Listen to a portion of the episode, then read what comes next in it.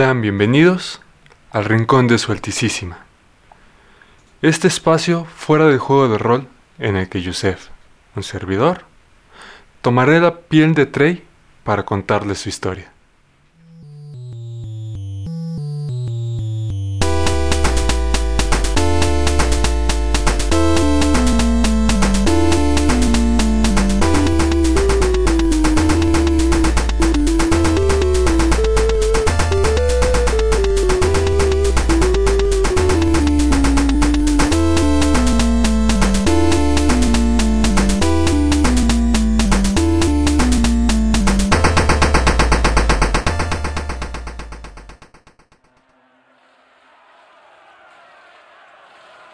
Me parece ver una sonrisa en el rostro de Ojo Partido.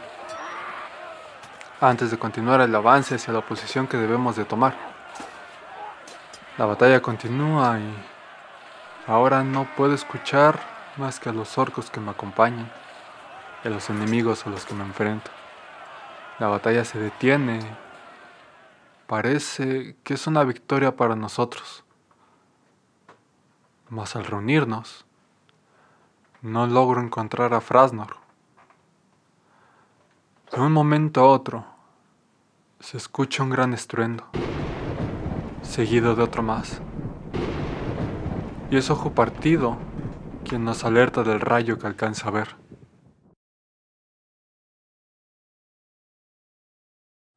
El tiempo pasa y puedo ver regresar a Frasnor junto a negociador y sonrisas. Algo golpeado, pero aún caminando sin ningún problema. El descanso se torna en festejo por la toma del asentamiento de Muro. Yo aprovecho para acercarme a Ojo Partido y seguir platicando acerca de Arshin. Me dice que a los que le sirven se les llama acólitos y son los encargados de llevar la buena muerte. Me explica un poco a qué se refiere con eso pero no logro entenderlo del todo. Así que me voy a dormir, esperando que con el sueño pueda entender un poco más sus enseñanzas. Al despertar, Rastas nos reúne para decirnos cuál es la siguiente batalla. Parece que alguien le hizo ver que en lugar de conformarse con estas pequeñas victorias, que tenemos el poder para ir por todo, atacando directamente a Dostro. Invita a que alguien más tome liderazgo para esta nueva campaña.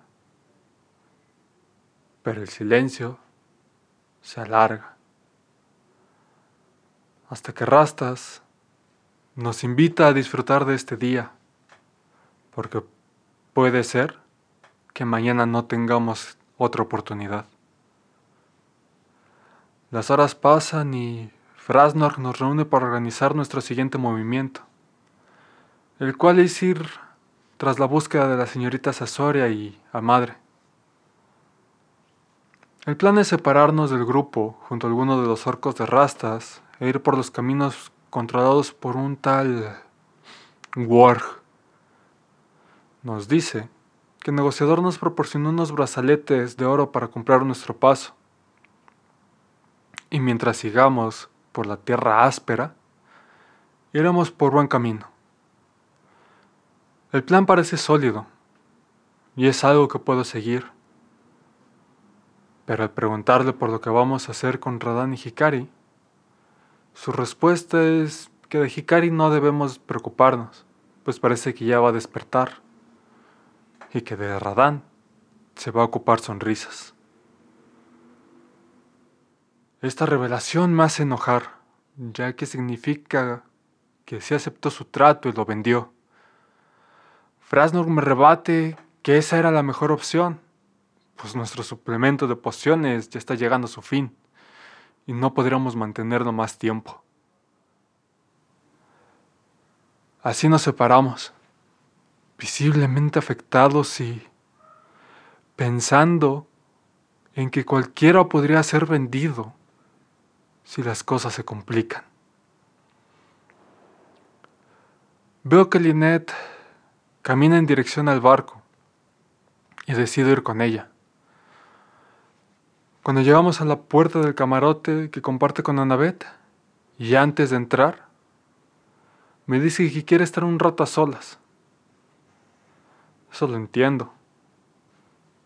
Y una vez, después de verla entrar y cerrar la puerta tras de ella, simplemente me acomodo en el suelo para lidiar con mis pensamientos y hacer un intento de guardia.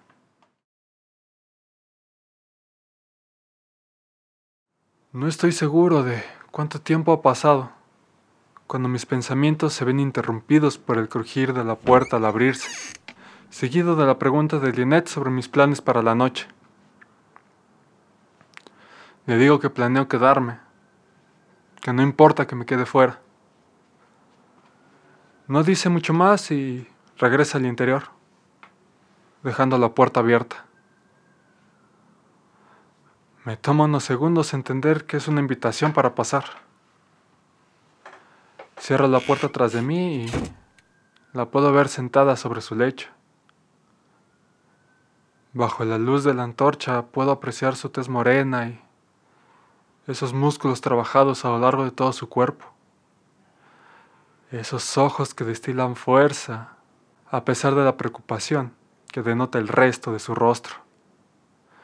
Debo de aceptar que tiene cierto encanto. Me siento a su lado, buscando las palabras para despejar la preocupación de ambos. Pero eso se vuelve irrelevante cuando recibo un beso suyo, que respondo con pasión. Y mientras recorro su cuerpo, a mi mente vienen las palabras que me dijo Ojo Partido, mi mentor, justo después del anuncio de Rastas. Y es que antes de una gran batalla, solo hay dos formas de pasar la noche.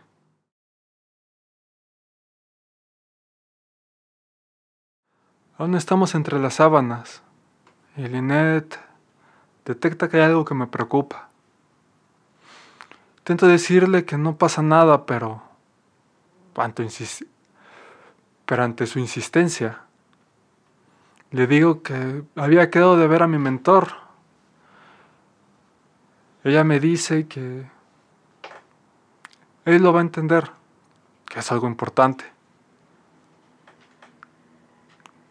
Le respondo que tiene razón, que él lo va a entender. Pero quien me preocupa es su patrona. Estamos reunidos con Frasnor, esperando a Rastas para separarnos.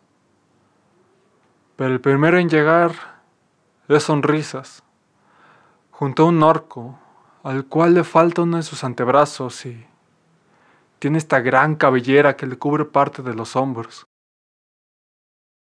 Sonrisas se refiere a él como Melena y le dice que va a estar al servicio de Frasnor. En cuanto llegan los demás, Rastas nos dejan claro que es solamente por el consejo del negociador que nos va a dejar ir en búsqueda de loba. Y que una vez las encontremos, va a necesitar una señal para iniciar el ataque contra Dostro. Frasnor le dice que la mejor señal para eso será el rayo.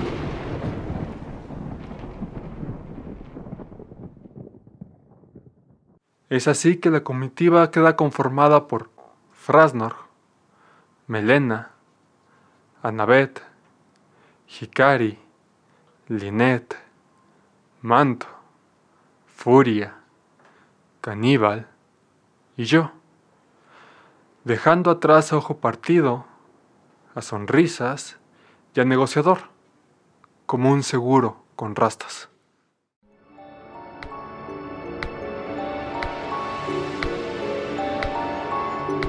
El Rincón de Solticísima es una producción de Sánchez Podcast Producciones, grabado en la Ciudad de México en Kivas Studio. Guión y narración por Yusef Márquez. Música de Memocano. Los personajes y situaciones narradas en este podcast son ficticios. Cualquier similitud con cualquier persona, lugar o situación es inintencional. Las acciones, ideas y situaciones presentadas en este podcast son ficción y no representan la ideología ni el actuar de los participantes ni de la liga regente. Asimismo, no debe ser sujeto de ningún tipo de juicio debido a su naturaleza ficticia. Si desean más información sobre la narrativa presentada en este podcast, visitar nuestra sección de información, donde se tendrán los links directos a las redes oficiales.